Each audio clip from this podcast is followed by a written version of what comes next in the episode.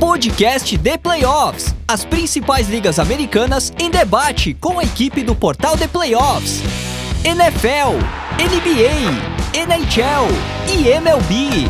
Podcast The Playoffs. O podcast dos esportes americanos está no ar. Seja muito bem-vindo, seja muito bem-vinda, fã do esporte norte-americano, fã de NFL, fã de NBA, fã de MLB, fã de NHL, a mais uma edição do podcast The Playoffs, seu podcast de esportes americanos do portal The Playoffs, melhor podcast de esportes americanos do Brasil, é, é, que é, tem inspiração né, e, baseia-se no melhor portal de esportes americanos do Brasil, que é o portal The Playoffs portal que você acompanha tudo sobre o hockey, o basquete, o futebol americano e o beisebol nos Estados Unidos, além do esporte universitário, principalmente o basquete e o futebol americano. É, a gente vive nesse momento a intertemporada de três das quatro principais ligas. A NBA e a NHL recentemente tiveram seus drafts, a NBA com a Summer League, a estreia da grande sensação é, é, da próxima temporada, o francês Victor Wembanyama do San Antonio Spurs. A NFL se prepara para o começo da sua pré-temporada, a temporada regular começando em setembro, e a gente tem com temporada regular acontecendo nesse momento a Major League Baseball, Major League Baseball que é exatamente o tema dessa edição do podcast The Playoffs. Lembrando que você acompanha essa e todas as outras edições no Spotify, no SoundCloud, no iTunes, enfim, no seu aglutinador, agregador preferido de podcasts. Lembra de é, assinar, curtir, deixar, é, é, garantir ali que você receba todas as, as atualizações, todas as edições no momento que elas vão ao ar. É, e lembrando também que a gente tem o grupo de WhatsApp exclusivo para os leitores do The Playoffs que curtem a Major League Baseball. Se você quer conversar com mais um monte de malucos por beisebol, só mandar mensagem para o 11 94666 8427. Esse episódio é do essa edição, né, do podcast Playoffs, editada pelo estúdio WPcom, gravação, edição, produção de podcasts, videocasts, áudios comerciais em geral, sala com tratamento acústico, microfone, toda a estrutura para gravação à distância. Se você tem um conteúdo, precisa dar um trato nele ou quer trocar uma ideia, entender como melhorar o seu áudio comercial, manda uma mensagem para o Pix, telefone ou WhatsApp 54 99620 5634 ou entra no site grupowpcom.com.br barra estúdio. Você vê ali é, a estrutura do, do estúdio WPcom para tirar o seu projeto do papel e botar ele no ar. Mais uma vez, eu, Gabriel, mandando a apresentação dessa edição do podcast The Playoffs sobre o MLB. Hoje com a participação do nosso companheiro de The Playoffs, companheiro de tantos podcasts de MLB, de NFL, Luiz Felipe Sassini. Tudo bom, Luiz? Tudo ótimo, mano. É, estamos aqui para falar da MLB, chegando na metade da temporada, passado All-Star Game. A gente sabe que é um período de muita movimentação na MLB. É, nas próximos, nos próximos 15 dias, basicamente, a liga vai ser completamente reformulada, muitas trocas vão acontecer e vamos mudar totalmente o patamar é, da liga atual. É bem possível que a gente veja times mudando tanto que ah, talvez um time que a gente nem está pensando hoje como possível candidato ao título chegue na World Series e até ganhe. Então, muita coisa vai, vai acontecer e a gente tem muito para falar sobre o que pode acontecer nesses próximos dias e sobre o que aconteceu nos, nos últimos dias também. Pois é, a gente está gravando esse programa na quarta-feira, 12 de julho, é, e essa foi uma semana diferente, né? Uma, um, um, começo de semana que marca a metade da temporada, não exatamente, mas de uma forma simbólica. A gente teve é, o circo da Major League Baseball reunido em Seattle para o All-Star Game. É, uma, três dias de eventos, né, começando no domingo com, primeira, com a primeira rodada do draft de 2023 da Major League Baseball é, com dois jogadores de LSU selecionados nas duas primeiras posições, o Pittsburgh Pirates levando Paul Skeens, arremessador destro, que é tido por muitos como o melhor é, prospecto, o melhor arremessador a aparecer no draft desde o Stephen Strasburg em 2009. O Washington Nationals levando Dylan Cruz, outfielder, que também é tido por muitos como um dos melhores rebatedores a aparecer é, no draft em muito tempo. A terceira escolha ficando com o Max Clark, outfielder que vem do high school, vem do estado de Indiana. No dia seguinte, segunda-feira, a gente teve o, o Home Run Derby, é, com uma vitória histórica, né? A vitória do Vladimir Guerreiro Jr., do Toronto Blue Jays, o Vlad se transformando no primeiro filho de um vencedor do Home Run Derby a conquistar o, a disputa, não consigo chamar de torneio, a disputa. É, o Vlad repetindo o que o seu pai fez em é, 2007, quando levou o, a disputa de home runs, o Vlad filho, vencendo o Julio Rodrigues, que estava representando o Seattle Mariners na semifinal, e vencendo o Randy a Rosarena na final, para poder dizer para o pai que ele também consegue, basicamente isso. E a gente teve no, na segunda-feira, o, na terça-feira, perdão, o All-Star Game, já tradicional. Há alguns anos o All-Star Game não vale mais o mando de campo e o eventual jogo 7 da World Series, o que é, tirou, acabou, digamos assim, com o caráter uh, competitivo do jogo, mas ainda assim é para mim o melhor jogo das estrelas das quatro grandes ligas. Vitória é, de forma até surpreendente da Liga Nacional, 3 a 2 é, graças principalmente a um home run de duas corridas do Elias Rodrigues, catcher do Colorado Rockies, já na oitava entrada, é, o Rodrigues que foi, o Dias, perdão, que foi nomeado o MVP é, do duelo. Luiz, o que, que dá para tirar de melhor desses três dias de evento lá em Seattle e desse uh, All-Star Game que, ainda que não tenha mais essa importância para o restante da temporada, continua sendo um evento bem legal e que atrai bastante atenção e bastante interesse dos jogadores. É, eu acho que principalmente é, o número de participantes que, que estiveram no All-Star Game pela primeira vez, né? É, a gente teve vários jogadores é, novatos, né? Dois jogadores novatos, o, o Josh Jung e o Corbin Carroll, por exemplo, é, que já é super interessante a gente ver jogadores que são rookies e já estão jogando no nível para serem selecionados para o All-Star Game. É, vendo jogadores como o Elias Dias, que não é um jogador de muito renome, né? A maioria das pessoas nem conhecem é, ele e, e, ele acaba sendo o grande destaque do jogo, né? Rebatendo home run no, na sétima entrada e, e dando, a, dando a vantagem para a Liga Nacional, acabando sendo eleito o MVP do jogo após a partida. É, acho que mostra para todo mundo que está assistindo e para a Liga que vários nomes é, estão surgindo, vários, vários, uma geração de jogadores está é, tá aparecendo e a Liga tem encontrado jogadores eficientes por todo o canto da Liga. Né?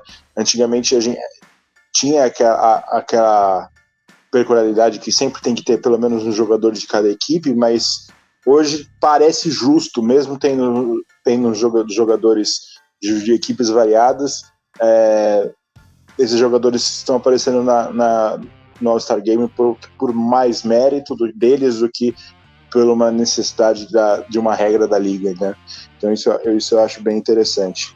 É, a, a, a liga sempre usou é, o aumento no grupo de arremessadores, normalmente, né, para fazer essa, essa concessão e para que todos os times tivessem pelo menos um, um jogador. É, esse ano acabou optando por não fazer isso, por exemplo, com o Oakland Athletics, mas acho que é, foi uma pena a contusão do Steuri Ruiz, porque era um cara que, pela quantidade de bases roubadas, mereceria. Mas como Provavelmente estaria, né? Provavelmente estaria. Seria é, ele, não o Grant Looker, né? É, se tivesse saudável, provavelmente ele estaria. É, e, e, a gente teve. É, tem tem um, um aspecto relevante, né? Jogadores que. arremessadores que atuam no sábado e no domingo anteriores ao All-Star uh, Gamers são dispensados. Eles podem ir ao evento se quiserem, mas por conta do que descanso, para evitar lesões, eles acabam não. Que não foi o caso então... do, Marco, do Marcos Tromos pro, é, do Marcos Stroman, por exemplo. Exatamente, a gente teve a gente teve uma quantidade, eu achei até maior do que o normal, é, é no olhômetro, tá? Não no, no, estudo, de jogadores adicionais sendo chamados esse ano por conta disso, por conta de algumas lesões também. Mais um jogo bem competitivo e um jogo que teve um, um desfalque de última hora, né? É, a Major League Baseball é campeão mundial de contusões estranhas. Essa não é necessariamente uma contusão estranha, mas é uma contusão que mostra é, um, um, pouco da preocupação que alguns times têm com você tirar o jogador da rotina. O Luiz Roberto, do, do Chicago White Sox, foi participar do Home Run Derby, acabou se machucando é, e, e não, não disputou. Eu confesso que eu não vi informações sobre o tempo de, de recuperação, mas não é a primeira vez, né? Eu vi o ano que se e aconteceu, aconteceu no próprio no, aconteceu no próprio no jogo, né? O Jordan Romano também foi retirado do jogo com precaução, né? Mas também por causa de uma lesão e aí ele estava ele tava arremessando na sétima entrada, é, acabou sendo retirado e aí, se eu não me engano, foi exatamente nesse momento que o Elias Dias rebate o home run que, que virou o jogo. É, mas é, a MLB é craque nessa, nessas lesões, né? Estamos aí dois jogadores importantes que talvez vão, vão perder algum tempo da temporada por causa do, da, do All-Star Break. E é, a temporada regular ela é, vai ser retomada só no, é, é, nas séries do final de semana, mas isso não significa também, antes da gente entrar nas pautas que a gente tem para debater aqui, que essa quarta-feira não foi movimentada. É, agora, no final da tarde, pouco antes da gente começar a gravar até, a Major League Baseball anunciou que o Los Angeles Dodgers e o San Diego Padres abrirão a temporada regular de 2024 com uma série de dois jogos em Seul nos dias 20 e 21 de, de março. É, esses são os primeiros jogos de temporada regular que vão ser disputados na Coreia do Sul. É, o, a Coreia receberia jogos é, amistosos depois da conclusão dos, dos playoffs da World Series entre a temporada 2022 e 2023. Isso acabou sendo cancelado por conta de problemas contratuais. É, e na prática é a, a terceira série de temporada regular que vai ser disputada fora dos Estados Unidos e do Canadá no ano que vem. A gente tem dois jogos entre Colorado Rockies e Houston Astros na Cidade do México, no final de abril, e a tradicional, já tradicional, série de Londres, dessa vez entre New York Mets e o Philadelphia Phillies, no começo de junho. É, além de dois jogos de pré-temporada do Spring Training na República Dominicana, entre o Tampa Bay Rays e o Boston Red Sox. A Major League Baseball, talvez com mais atraso um pouco do que a, a NFL e a NBA, principalmente, mas buscando uma internacionalização maior e levando o esporte para outros locais, Luiz. É, né, eu e acho bem interessante isso. Por mais que eles estejam mais atrasados que outras ligas, eu acho que eu estou vendo uma movimentação mais rápida da MLB é, do que as outras ligas. A NFL por muitos anos teve a série de Londres e por muitos anos foi só um jogo, depois aumentaram para três, aí agora adicionaram o México, adicionaram o, o, a Alemanha. É, já a MLB acho que está atuando mais rápido, já adicionou agora jogos na Coreia, é, já teve conversas para ter jogos no Japão, é, vai ter jogo no México e quem dera um dia tem um jogo no Brasil também. Vamos, vamos passar aqui para a pauta que, que a gente tinha, até porque a gente tem uma surpresa para os nossos ouvintes no final do programa. É, como o Luiz falou, a gente vai ter 15 dias de bastante movimentação é, por conta do, da trade deadline. Esse ano, o fim da janela de trocas é o dia uh, 1 de agosto. É, e o, o, mercado ele normalmente esquenta depois do All-Star Game é, e as coisas tendem a ser definidas mais no final da janela. Até o momento, de troca grande a gente pode dizer só a, a mudança de time do, do Harold Chapman. E a gente começa logo com um assunto aqui que, ou, ou com três nomes que certamente movimentariam bastante é, a, o, o, noticiário caso alguma troca aconteça, mas a discussão aqui é se os times devem ou não trocar esses jogadores. Primeiro, acho que seria a, a, talvez a maior troca dos anos recentes da Major League Baseball, mais do que a de outro jogador que a gente vai falar daqui a pouco, que seria a possibilidade do Los Angeles Angels trocar o Shohei Otani. Otani a gente livre ao final da temporada, é, vem tendo mais uma temporada espetacular, mas os Angels que pareciam lutar por vaga nos playoffs uh, perderam fôlego nas últimas semanas. Mike Trout quebrou um osso da mão, vai ficar fora pelo menos até o final do mês, mais provável a pelo menos a primeira quinzena de agosto. E seria a chance do Art Moreno e dos uh, Angels uh, conseguirem melhorar a sua farm, mas basicamente abrindo mão da temporada e, lógico, abrindo mão de um se não o melhor jogador da Major League Baseball nesse momento. É, o cenário que vem sendo discutido há algum tempo também, tendo em vista o, o desempenho ruim do San Diego Padres, é a possibilidade do time trocar o Juan Soto. Lembrando que o Padres pagou muito caro pelo Juan Soto no último ano, mas o Soto ainda tem um ano e meio de contrato. É, e trocar ele agora, permitindo que uma franquia do outro lado tenha ele por de repente duas uh, duas pós-temporadas vale mais do que uma, seria a chance de tentar remontar a, a farm. E outro nome que surgiu também, também porque acabou procurando a imprensa para dizer que poderia fazer um movimento uh, nesse sentido, é o Max Scherzer. O Scherzer tem também mais um ano e meio de contrato, com uma cláusula que permite a ele sair desse contrato e virar agente livre no final do ano.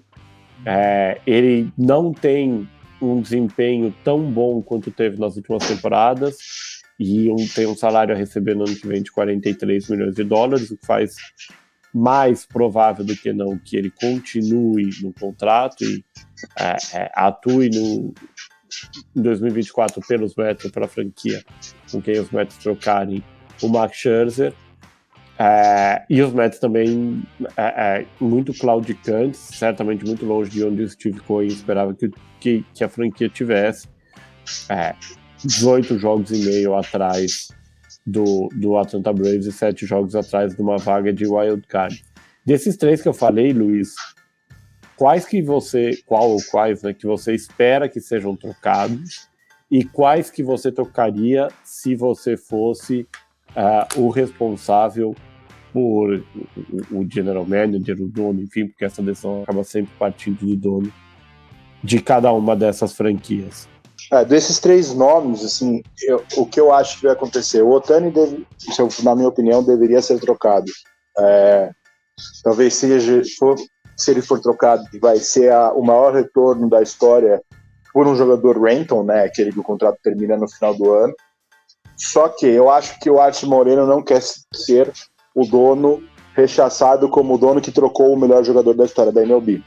Né? A gente tem a, a, a, essa noção que o, o Otani está fazendo uma, a carreira para terminar com esse patamar e ele sabe muito bem que se ele troca o, o, o Otani, ele vai ser para sempre o cara que trocou o Otani, não o cara que venceu com o Otani. Eu acho que ele está mais, mais é, disposto a perder o Otani de graça do que ser o cara que perdeu o Otani numa troca.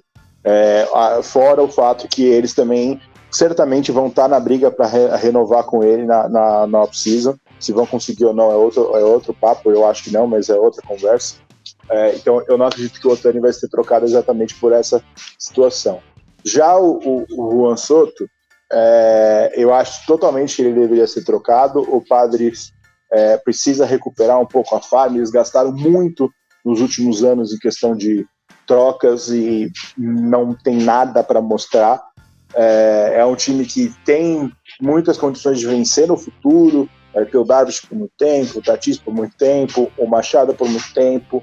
É, mas eu, eles sabem que não vão vencer esse ano, talvez não vão vencer no próximo, e aí eles trocaram a vida pelo Juan Soto, que vai ser muito difícil deles renovarem, porque eles já estão pagando contratos muito grandes para para vários jogadores e San Diego não é uma, uma franquia que é considerada de um mercado grande, ou seja, não vai ter todo o retorno de todos esses gastos financeiramente. Então, acho muito difícil que os padres invistam num contrato longo com o Juan Soto sem ter conquistado nada, sem, sem ter um retorno financeiro.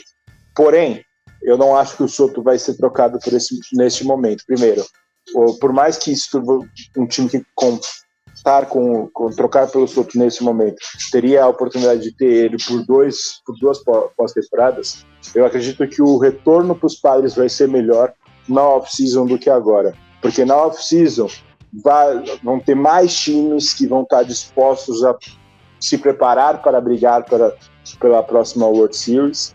E aí eu acho que com mais times nessa briga, o, o, a disputa pelo Soto vai ser maior e o retorno de San Diego vai ser maior. San Diego tem outras peças para trocar nesse momento, como o Blake Snell e Josh Hader, por exemplo, é, que poderiam já dar um retorno interessante para a equipe. E a equipe pode segurar o Soto até a próxima é, off-season. Obviamente, se alguém chegar com um pacote que seja é, parecido com o que eles pagaram para Washington na temporada passada, eu tenho quase certeza que eles vão aceitar. Mas eu acho que é, é bem possível que o Soto fique para a próxima janela. Já o Max Scherzer, é, na minha opinião, se eu sou o Mets, eu não trocaria o Max Scherzer. É, não porque é, não deveria, né? A temporada do Mets está cada vez mais jogada no lixo e o time eventualmente vai precisar repor a sua farm. A coisa é que o Steven Cohen chegou agora, é, o Mets está querendo vencer, perdeu o Degrum e eventualmente perderia de qualquer forma por causa da lesão, mas perdeu o Degrum, investiu no Chance, investiu no Verlander e não está vendo resultados.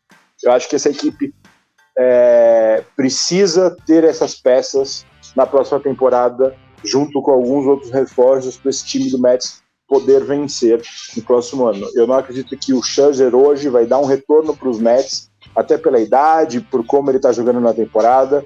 É, vai dar um retorno nos Mets que vai ser algum jogador em que eles vão contar com, na, na próxima temporada e esse cara vai ser decisivo para os Mets é, finalmente poderem competir de igual para igual com a Atlanta Braves, com os Los Angeles Dodgers, com o Houston Astros. Eu acho que eles o caminho que está configurado hoje para o Mets seria o Mets, o, o Scherzer ficar, eles recuperarem o Scherzer e num, num leste o Ra do Scherzer e do, e do Verlander, eles competirem no ano que vem.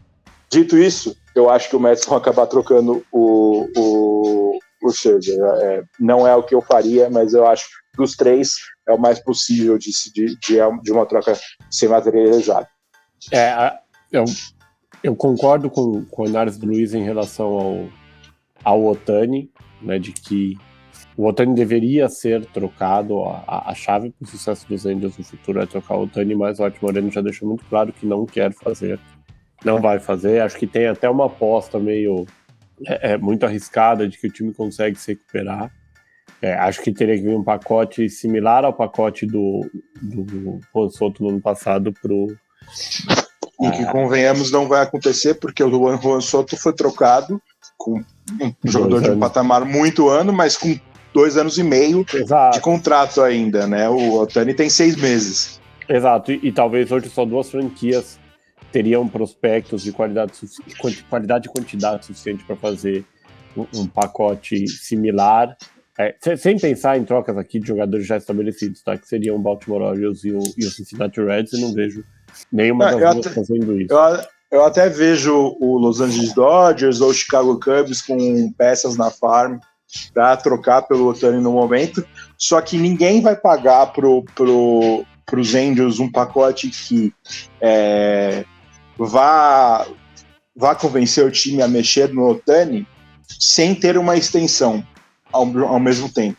E eu duvido que o Otani vai estar disposto a ter uma extensão já para um, ti, um, um time que vai estar trocando por ele agora. Eu acho que o, o, o Otani, é, eu não, por exemplo, fala, fala-se muito que ah, o Otani tá, vai querer se manter em Los Angeles e, e, e ficar ir para os Dodgers. Eu acho balela também. Eu acho que o Otani vai estar aberto para ir para qualquer time, desde que o projeto seja seja é, bom e o contrato seja o maior contrato da história da MLB, que isso é evidente que vai acontecer e vai ter uns 10 times oferecendo esse contrato para ele. Então vai ser uma briga muito grande, eu acho que eu duvido, mesmo que um time chegue nesse momento agora e ofereça esse contrato de mais 600 milhões é, na totalidade para ele hoje, eu acho que ele não aceita. E aí fica muito difícil de, do Angel receber a proposta que faria o time realmente é, trocar o Otani. É, é, é exatamente a, a, a, visão que eu tenho. É, a visão do Soto, a minha visão é parecida com a do Luiz. Eu acho, na verdade, que os Padres não vão trocar nem por não considerar, porque o, o pacote do Orioles, por exemplo, fazia sentido para o Padres. E eu acho que a aposta maior, talvez, do, do, do San Diego é ficar com, com o Soto por, por dois cenários. Um, ele ter uma segunda metade de temporada melhor e aí o preço dele aumentar porque a verdade é que o Soto não brilhou em San Diego como se esperava, ou ele continuar com uma temporada razoavelmente mediana e aí San Diego tentar renovar ele por um valor mais baixo. É, não acho que nenhuma das duas coisas vai acontecer. É, é, nem o, o, valor dele aumentar, nem o valor dele diminuir o suficiente para assinar um contrato. Mas essa, para mim, parece, é, a, parece a aposta do AJ Preller. É, e no caso do Max Scherzer, é, a, a, minha questão do Mets trocar ele é: o Mets não é uma franquia que precisa, sempre pode usar, lógico, mas não precisa da, a, do impacto da redução salarial que a saída do Scherzer vai ter. E com um contrato de 43 milhões já nessa temporada, é, se a gente está falando, nós temos aí dois meses de temporada, basicamente, quem levar o contrato do, do Scherzer já teria que pagar 14 milhões. Então, ou o Mets aceita um contrato horrível de volta, ou o Mets vai ter que colocar muito dinheiro, ou o Mets vai ter que pagar prospectos para alguém levar. E eu não vejo essas coisas acontecendo. Acho que aí poderia ter uma conjunção de ser você trocar o Scherzer, na verdade, por um prospecto muito ruim. Muito ruim não, vai por um prospecto que não seja um jogador do calibre que uma troca do Scherzer demandaria.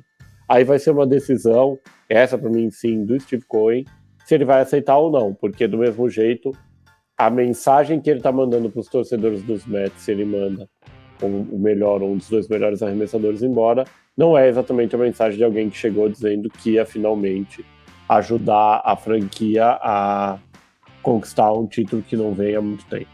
Vamos passar para o segundo assunto que também envolve a janela de transferências. É, a temporada 2023 começou com uma franquia brilhando intensamente que era o Tampa Bay Rays, Tampa Bay, é, três vitórias seguidas. A gente sabia que Tampa era um dos favoritos na divisão leste da Liga Americana e na própria Liga Americana. Fez campanhas muito boas no passado, mas ninguém esperava esse nível de, de domínio no começo da temporada. Tampa vem se mantendo na ponta da divisão é, desde o começo da temporada. Mas a diferença para o Baltimore Orioles nesse momento é de apenas dois jogos. É, Baltimore vem reduzindo essa diferença, ainda que o, o run differential dos Rays seja muito melhor. E Tampa tem é, uma questão na sua rotação titular.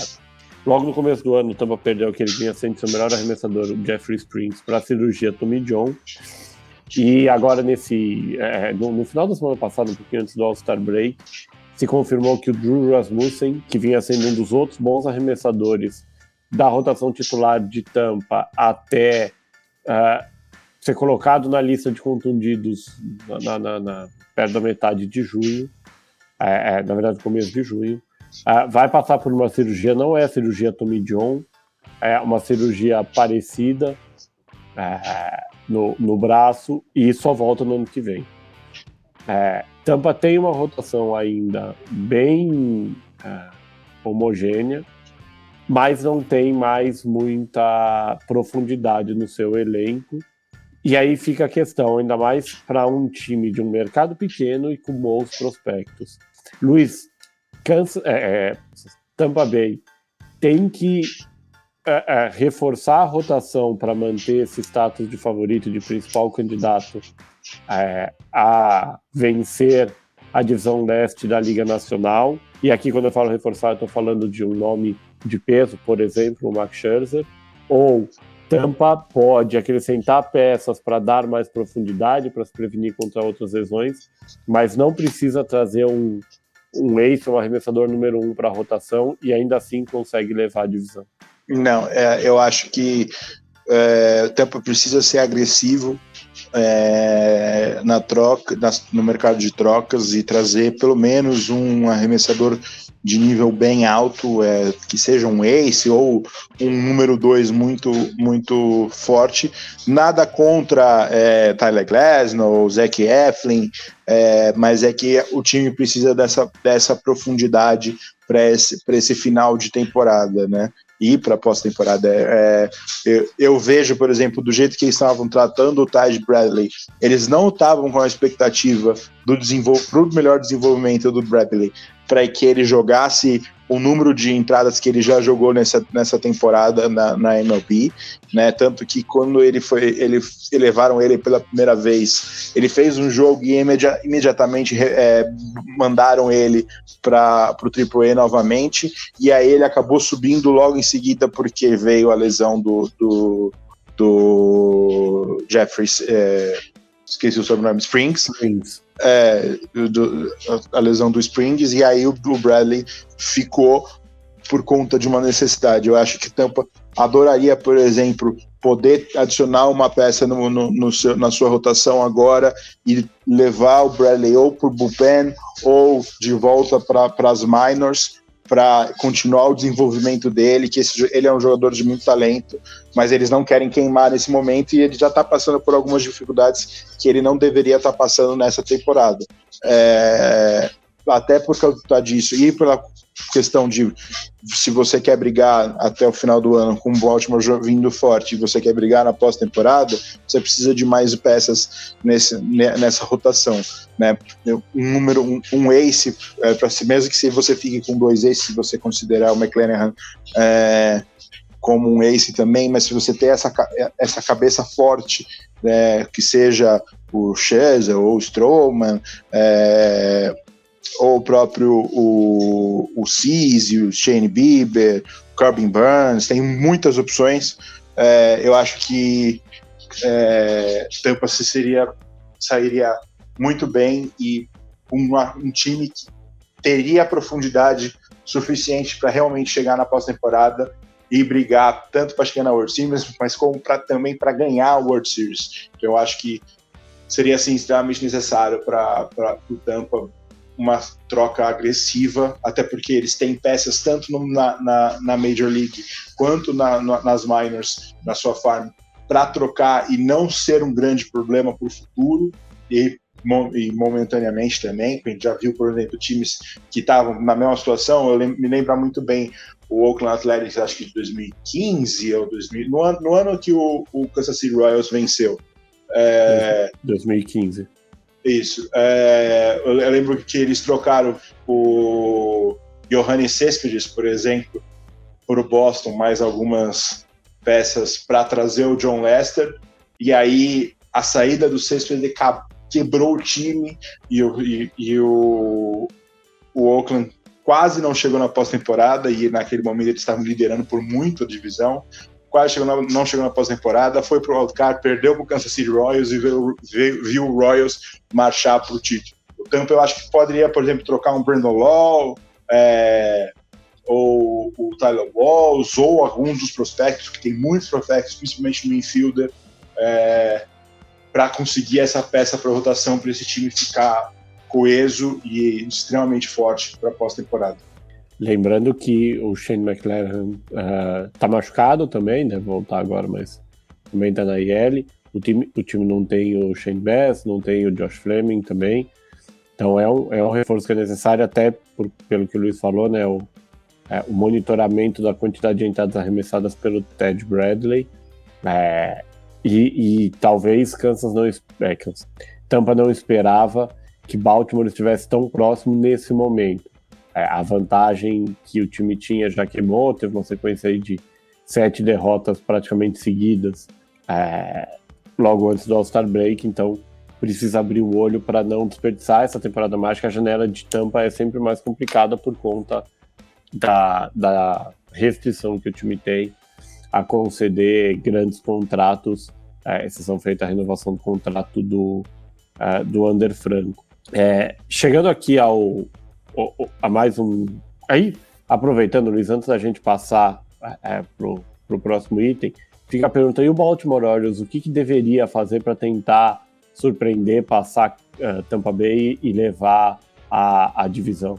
Eu acho que pitching também passa por muito da, das necessidades de, do, dos Orioles. É, não necessariamente apenas da rotação, eu acho que poderia ter peças do bullpen também.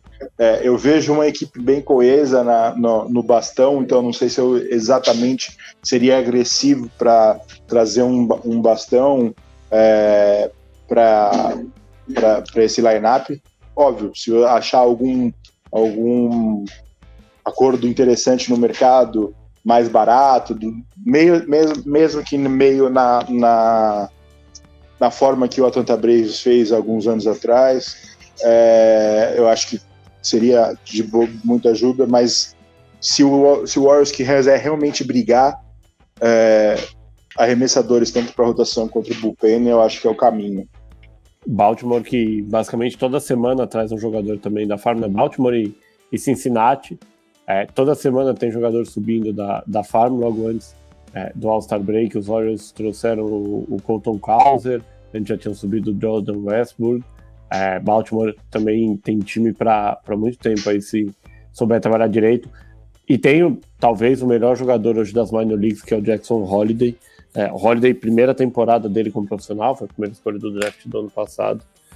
É, e já está no. Acaba de ser promovido ao, ao Double A. É, Ainda tem o Grayson Rodrigues, o Conor Norby, né?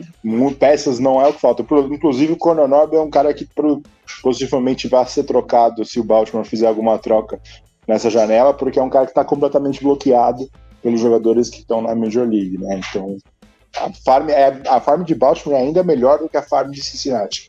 Sim, sim. É, é, a, a, farm de Baltimore é mais longa, né? Cincinnati tem é, hoje o, o Encarnação Strand, mas a maioria dos jogadores já subiu e Baltimore ainda tem alguns jogadores para subir e prolongar essa renovação do elenco. É, mantendo aqui o tema da, da trade deadline, mas passando para o próximo assunto que a gente tem, a, a gente falou de alguns dos, dos principais nomes, os nomes que sacudiriam o mercado, mas a gente tem diversos nomes que, né, conversando fora do ar, eu e o Luiz temos praticamente certeza de que vão ser trocados. Né? É, é, são, existem alguns casos em que fica muito fácil descobrir que o jogador vai ser trocado. É, são raras as surpresas. É, então tem alguns nomes aqui que dá para a gente já, já basicamente é, cravar que vão mudar de equipe. É, começando pelo, pelo Lucas Giolito, Luiz, que é o Lucas Jolito e o Shane Bieber, acho que são duas das maiores certezas de que vão ser trocados. Em momentos um pouquinho diferentes, né? Eu, eu vejo muitos jornalistas dos Estados Unidos falando que os torcedores, entre aspas, não é exatamente o termo que eles usam, mas eles têm que parar de se enganar com o Shane Bieber ou olhar para outras métricas e parar de achar que o Shane Bieber é a, a solução da rotação. Dá para ter uma ideia de para onde podem ir esses dois jogadores? É, eu, eu acho que o, o, o Julito vai ser trocado sim, é, para mim é evidente. Acho que dos jogadores do White Sox é o mais certo que vai ser trocado. É, eu acredito que possa ter alguns times interessados nele. É, o próprio Tampa Bay Rays, que a gente falou, é, o Arizona Diamondbacks, é, talvez até o, o Miami Marlins, é, Cincinnati Reds, Baltimore. O, o, próprio Texas Rangers é uma possibilidade também. Então, eu acho que o mercado para o Giolito não, não vai faltar. O Bieber, eu acho que teria mercado assim, como vai ter o Giolito, vai ter Scherzer, vai ter o, o Stroman. É, mas talvez pela divisão estar tá mais disputada, talvez Cleveland não movimente. Mas ele certamente entraria é, em times como o Cincinnati Reds, o, o Los Angeles Dodgers. É, eu falaria o Tampa Bay, mas o, o, o, Bieber teria mais contrato e não seria, acho que, meio da característica do Tampa Bay trocar por um, por um jogador como ele, é, mas seria possível também. Dá para. Dá, o, o é, vai, vai, ser trocado, assim, a menos que é, é, Chicago volte do, do All-Star uh, Game, ganhe All-Star Break e, e, basicamente ganhe todos os jogos em uma semana. O que, que dá para a gente pensar sobre o Dylan Cease, que tem mais um ano de contrato? E na minha opinião, se eu sou o, o Chicago White Sox, eu trocaria o Cease. E aí ele daria um retorno maior do que o Jolito, maior do que o, o, o Bieber. Eu acho que teria muitos interessados, até uns times como o Tampa Bay Rays, que não talvez não foquem em jogadores com contrato ainda para cumprir, mas como ele é um contrato ainda mais barato, ele ainda não, não assinou uma extensão, é, a, o leque de times interessados no CISI vai ser maior. É, e aí o, o, Chicago teria uma oportunidade de, de conseguir mais prospectos e, come e começar essa reformulação que infelizmente é, necessita ser feita de forma correta, porque eles perderam muito tempo nos últimos anos. E hoje o time, se você for olhar, eu não consigo ver esse time brigando nos próximos anos até o contrato do CIS acabar. Então eu acho que esse é o momento certo para você trocar ele e conseguir o maior retorno possível, porque a partir de agora ele, o, o, tamanho do pacote tende a só diminuir, né? Então é, eu trocaria o Cise se eu fosse o GM do, do White Sox, mas eu não acredito que, que ele vai fazer isso. É, passando aqui para outro nome que a gente até na nossa discussão acabou deixando meio de lado, é, a gente já falou aqui do, do Padres e dessa sensação de temporada perdida. San Diego é o é, quarto colocado na divisão, é, tá à frente só do Colorado Rockies é, e tá bem atrás, são oito jogos e meio atrás do, do Dodgers na divisão, seis jogos atrás é, do, do San Francisco Giants no último wild card. É, e o Josh Hader, que é um dos melhores closers da Major League Baseball, foi um dos talvez o melhor closer da MLB é, de 2000 e, sei lá, 2020 ou 2022, ou 2019 ou 2021, é, tá no último ano de contrato. É, é uma forma também do AJ Preller, uma alternativa para o AJ Preller tentar arrumar um pouco mais o, a, a farm.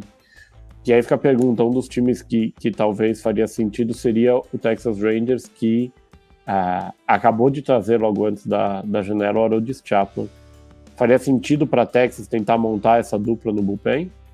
É, eu acredito que sim, até porque o Chapman estava fazendo uma boa temporada em Kansas City como o setup man, né, não o closer. É, com todo respeito ao Brock Burke e, e os outros jogadores do, do, do bullpen de, de, de Texas, é, ainda não tem aquele closer de nome, né? Não que seja realmente necessário você ter um closer como o Josh Hader para você ter um time vencedor, mas se você fazer, fizer essa dupla é, Chapman e, Hader, tem tudo para dar certo e com o jeito que esse time está rebatendo, você chegar na pós-temporada com esse, com esse com esse bullpen encabeceado pelo, pelo Josh Hader e o Harold Chapman seria muito interessante. Me lembraria muito o, aquele bullpen do, do Cleveland Indians em 2016, né? E poderia ser bem interessante, até um caminho para esse time ser um dos favoritos com chances reais de chegar na World Series. É, a gente tem uma outra situação para tratar aqui também.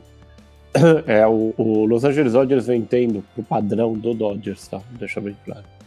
Uma temporada, entre aspas, abaixo. Eu não diria nem que é abaixo do esperado, eu diria que é abaixo, talvez em termos de mídia, né? É, Los Angeles foi tão falado nos últimos anos e vem ficando um pouco em segundo plano por conta é, da última temporada do, do, da temporada fantástica do Atlanta Braves, por exemplo.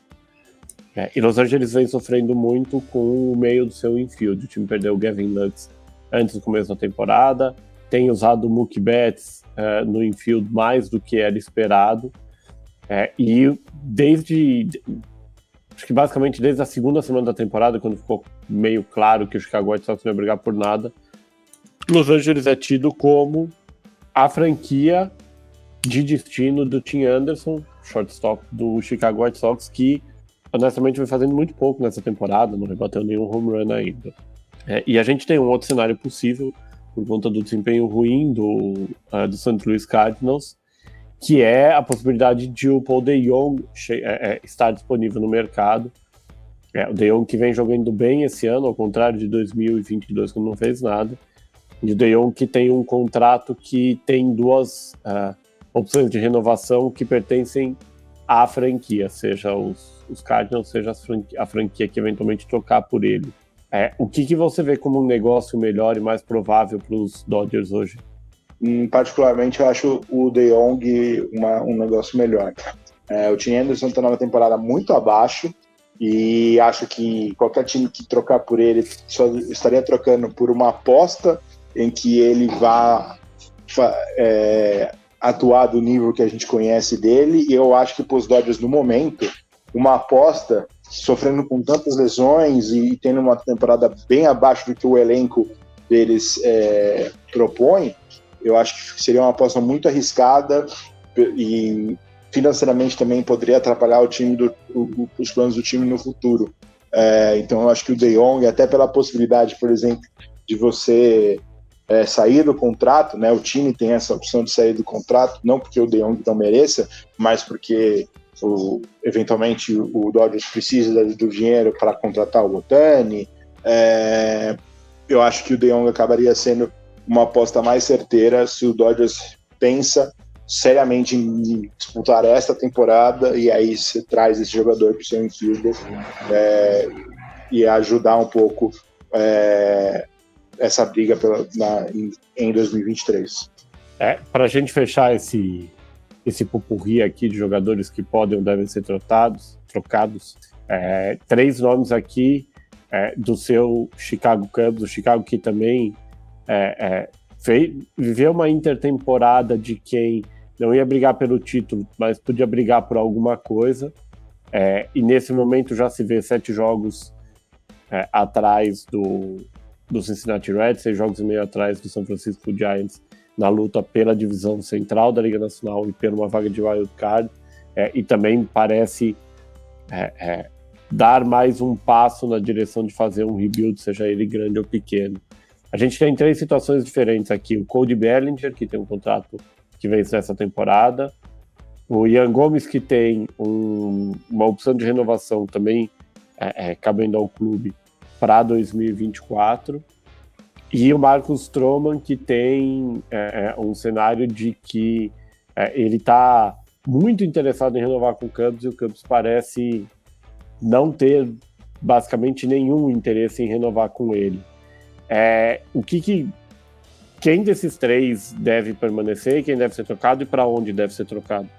É, eu acho que Chicago vai olhar os primeiros jogos nesse pós-intervalo do All-Star Break para ver o que eles vão realmente fazer. Eu ainda acho que tem a opção do time ser um comprador nessa janela, mas depende muito do que vai acontecer nesse, nesses primeiros jogos. Se essa desvantagem para o Reds aumentar, é muito provável que aí venha um, uma venda total do, do, de todos os, todas as peças que eles conseguiriam algum retorno interessante. Então, falando do Mark Stroman, do Cody Bellinger, do Ian Gomes, mas também como do Mark Leiter, é, do, do, Smiley, é, talvez do Christian Morel, do Patrick Wisdom.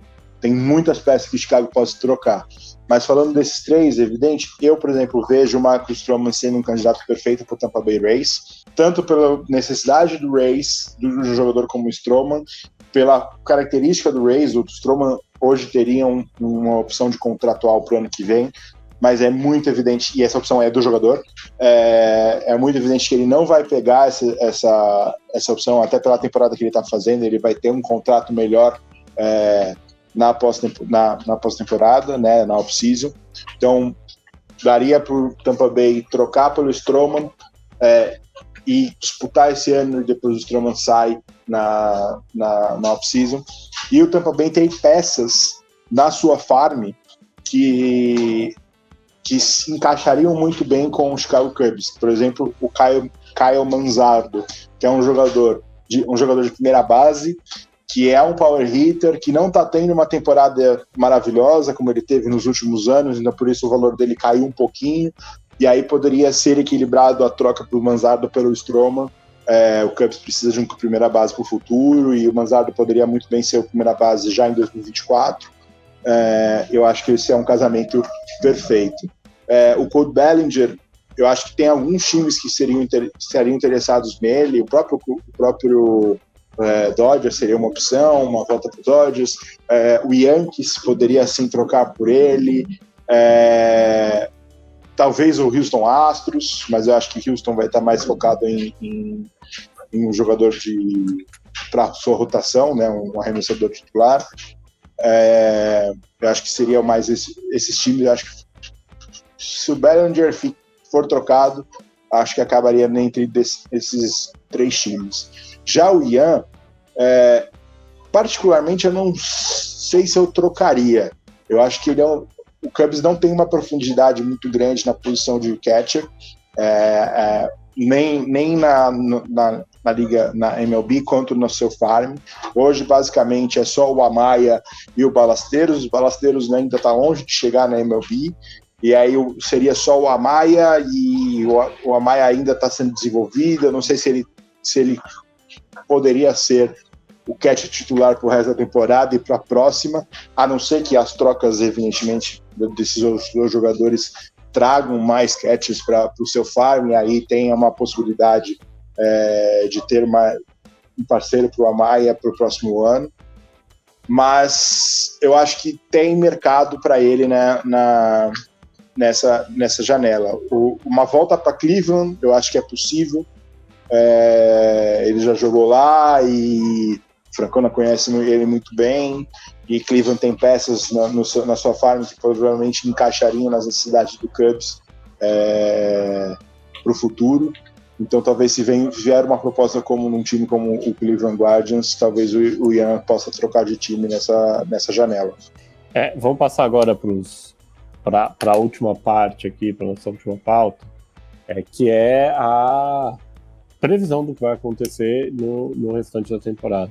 E a gente vai contar com a participação aqui de um convidado especial, Biratan Leal, comentarista é, é, da ESPN, é, uma das jornalistas, aliás, diria talvez o jornalista que mais entende, mais acompanha mesmo é, aqui no, no Brasil. Biratan que é, inclusive postou no, no, Instagram dele, na última semana visitou o Campo da Lagoa, palco do, do beisebol e do softball no Rio de Janeiro, o Biratã vai ajudar a gente aqui com a primeira pergunta, que é quem são os favoritos à conquista da World Series nesse, lógico, a gente está falando nesse momento, né, mas pensando nessa segunda parte da temporada, desses últimos dois meses e meio de temporada regular e nos playoffs.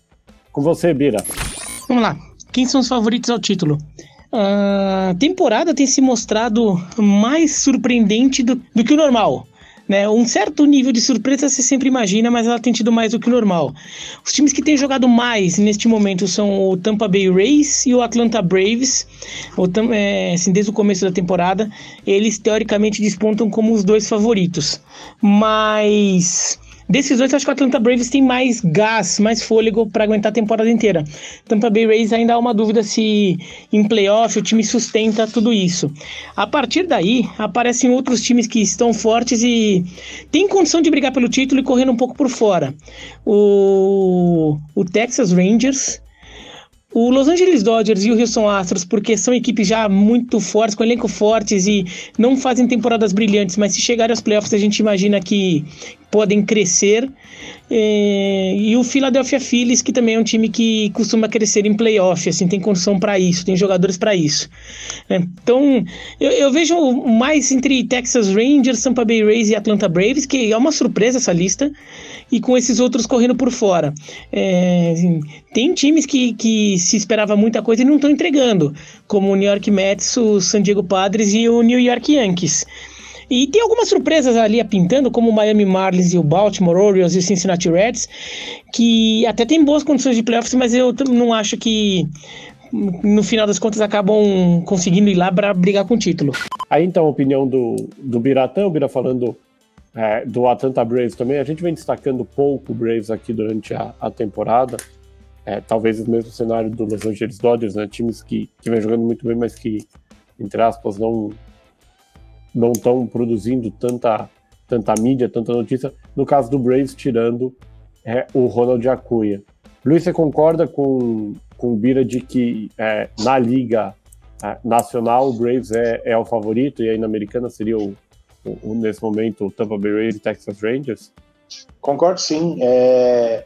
O Reeves, na minha opinião, tem uma boa rotação, é... tem o, o Ronald Cunha que tem toda a, a, a, possibilidade de ser o eleito MVP. É... A, gente, a gente vai falar sobre isso daqui a pouco, é... mas eu vejo assim o time do Braves mais acertado na Liga Nacional. Eu acho que a Liga Nacional está meio em aberto e as decisões das próximas semanas podem indicar mais facilmente um favorito para essa liga. Já na americana, eu concordo que está entre o, Ram, o Rays e o Rangers.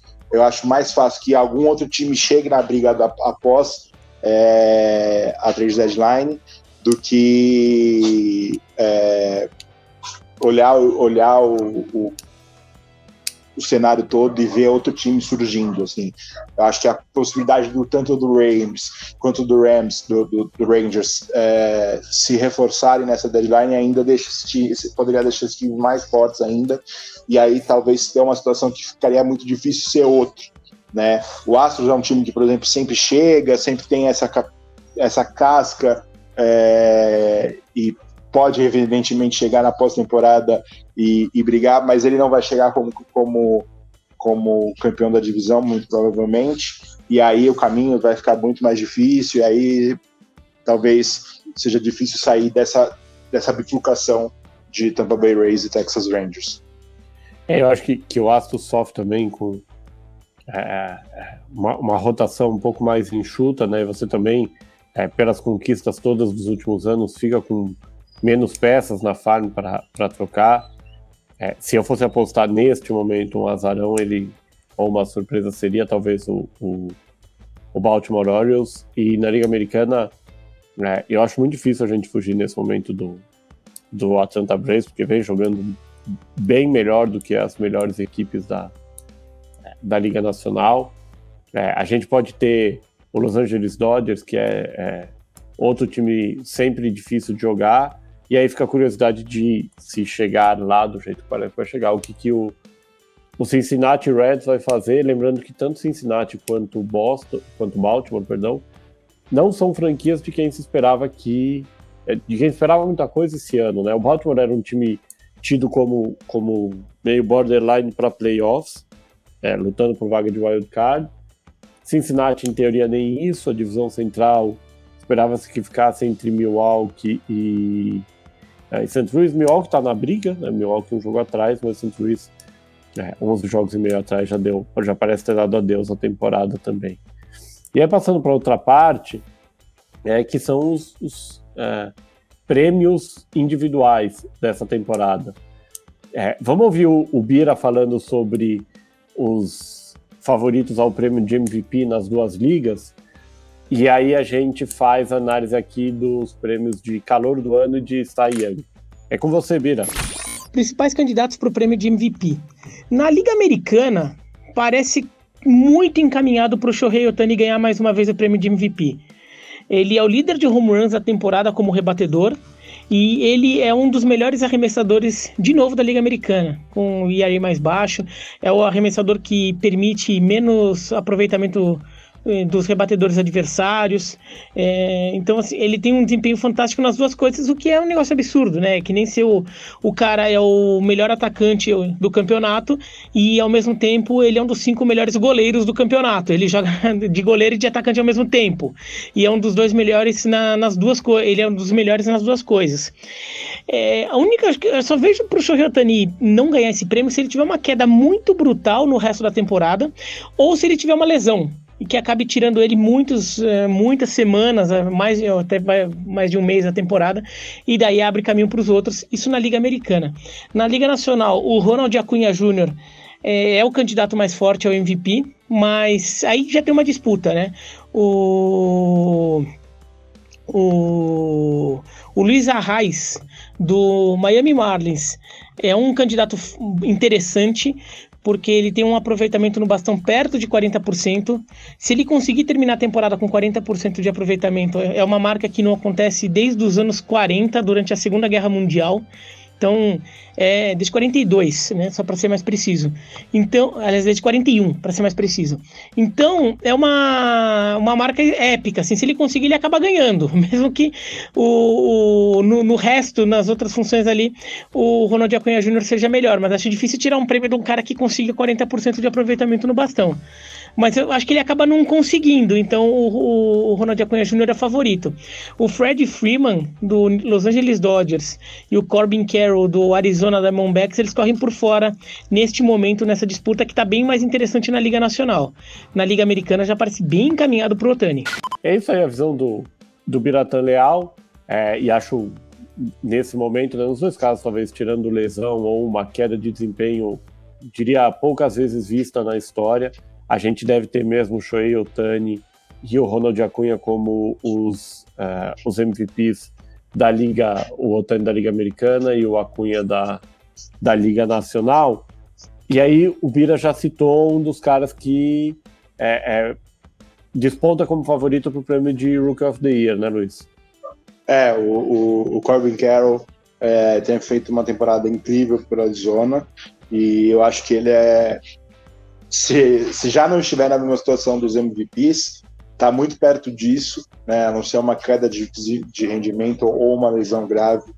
É, eu acho difícil o Corbin Carroll perder esse, esse título de, de, de rookie do ano na Liga Nacional, apesar do, do Eli, Eli De La Cruz do Cincinnati Reds tá querendo dar esse gás aí no final, mas eu acho que teria que ser um, uns dois, agosto e setembro do, do, do Eli, que bizarro, assim, algo que talvez até alavancaria ele para uma disputa de MVP, para ele chegar no patamar que o Carroll já se estabeleceu, né?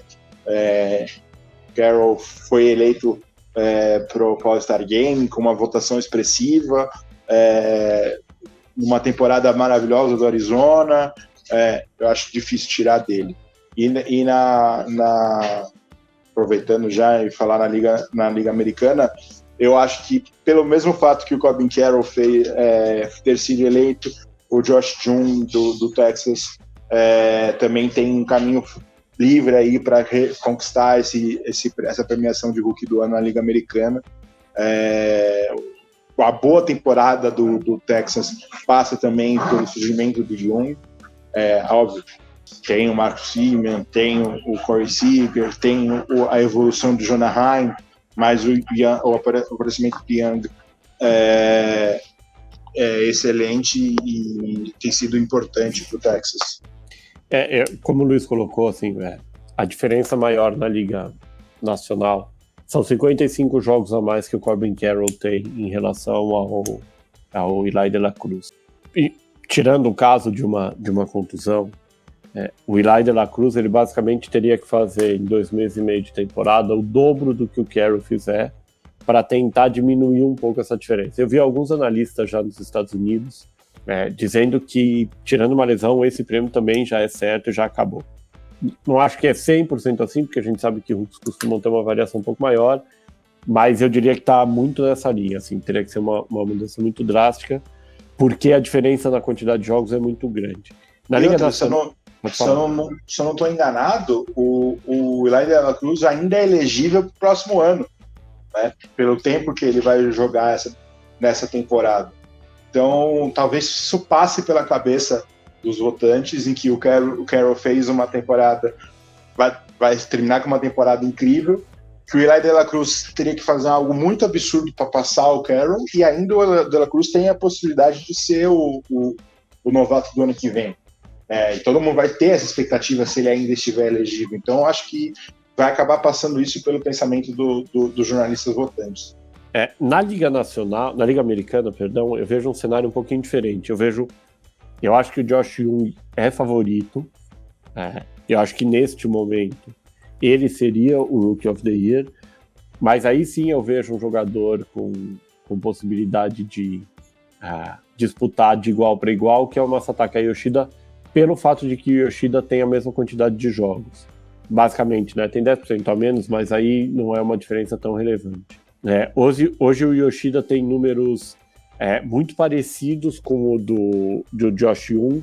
O OPS dele é maior. é, e ele perde na quantidade de home runs e de corridas impulsionadas. Aí entra também, como o Luiz falou, o fator temporada. Normalmente, calouros que ajudam times a ter boas temporadas levam vantagem, especialmente nesse caso em que se esperava que o Texas uh, disputasse a divisão, mas não se esperava que o Texas estivesse é, é, neste cenário em que está de é, liderança absoluta da divisão contra um forte Houston Astros. E contra o Seattle Mariners, de quem também se esperava mais. Mas aqui, por exemplo, se eu ponho no, no outro 95 a 5 para o Corbin Carroll, aqui eu diria que a disputa está 60 a 40, até porque o Yoshida tem uh, uma questão de estar tá na costa leste, de ser de Boston, que é um mercado maior. Eu acho que isso pode sim fazer a difer diferença a favor do, do jogador japonês do, do Boston Red Sox. Vamos passar, Luiz, para os arremessadores, é, para o prêmio de Young, que eu acho que é um prêmio que está tá bem mais em aberto nas duas ligas. Né? A gente não tem um cara nesse momento que esteja despontando como vencedor, até porque existe uma tendência de que uh, o Otani não seja o Young, independente um pouco até do desempenho, os, os, uh, os eleitores que são os mesmos tentam diferenciar o Young do prêmio de MVP para uh, ah, reconhecer as temporadas de outros jogadores.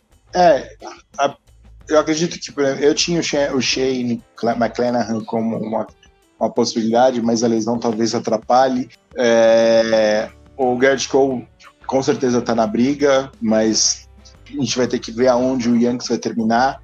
É, eu acho que não seria totalmente injusto o Shohei Otani ser eleito o, o, o Cy Young da Liga Americana também, junto com o prêmio de MVP.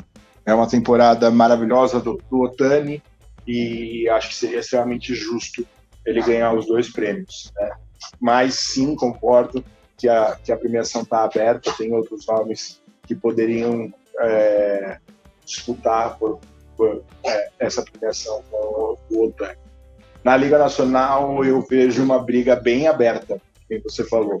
É, hoje, eu acho que muitos vão apostar no Zach Gallen, do Arizona é, Diamondbacks, ainda mais porque o Arizona está brigando do que mais do que, por exemplo, o o Chicago Cubs do Steele e do Max Stroman, que são outros dois nomes que deveriam é, merecer consideração. O Steele hoje tem o melhor ERA da liga, é, a, a, a, melhor melhor rendimento em estatísticas de, de um arremessador vem do Justin Steele e eu acho que não seria nenhuma injustiça dar esse essa premiação para ele. É, mas talvez o Galen acaba saindo com a vantagem se o Arizona brigar até o final da temporada para uma vaga de wildcard. É, eu, eu acho que as duas brigas estão bem mais abertas. Eu vi hoje gente é, é, falando bastante do, do Sonny Gray. O Gray teve uma ótima primeira metade da temporada. Na Liga, na Liga Nacional, o Bryce Elder vinha muito bem, ainda que tenha é, perdido um pouco de rendimento nas últimas semanas. É, mas eu acho que tem dois veteranos que vale a pena destacar e que nesse momento né? Eu acho que são fortes candidatos é, nesse cenário de, de não ter um, um favorito, é, que são o Clayton Kershaw, mais uma vez, na Liga Nacional. É, o Kershaw, é, como o Luiz falou, tá, tá pau a pau ali com o Justin Steele em, em arrays. É, tem o menor whip da liga junto com o Zach Gallen, tem um average é, baixo também. É, pesa um pouco contra ele o fato de ele ter uh, quase 25 entradas arremessadas a menos que o Galen, e a diferença aí não é tão grande. É, e ter 20 strikes a menos, mas até aí a conta faz sentido. É, o que está afetando o Kershaw esse ano é a grande quantidade de home runs que ele cedeu.